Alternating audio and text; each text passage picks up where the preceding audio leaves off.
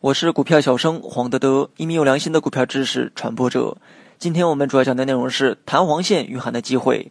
在技术分析中，有一种线型被称为弹簧线，是指股价在跌破支撑位之后又迅速收复的一种状态。空方将股价打破支撑位之后，却无力将股价维持在支撑位的下方，使股价在跌破支撑位后迅速反弹，收复了失地，于是就出现了所谓的弹簧线。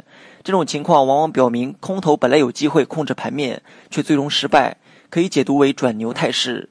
你也可以点击节目下方查看全文，观看图片。股价运行到低位之后，会进行反复的震荡。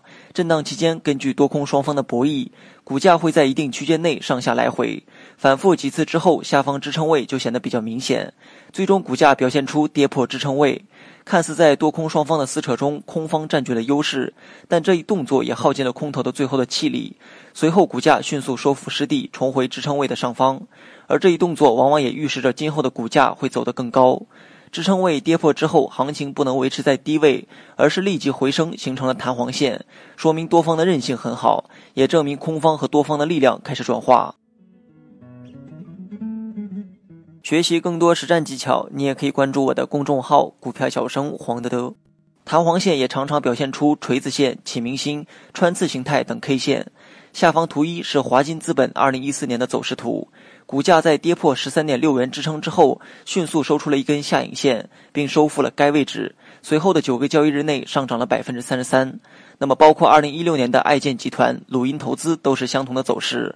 最后，我们来总结一下弹簧线的特点：第一，跌破支撑位之后快速收回，快速收回说明了多方的韧性很强；第二，股价收复失地之后加速上涨。这是当确认空头的弱势之后，多方会绝地反击，从而股价会出现加速上涨的形态。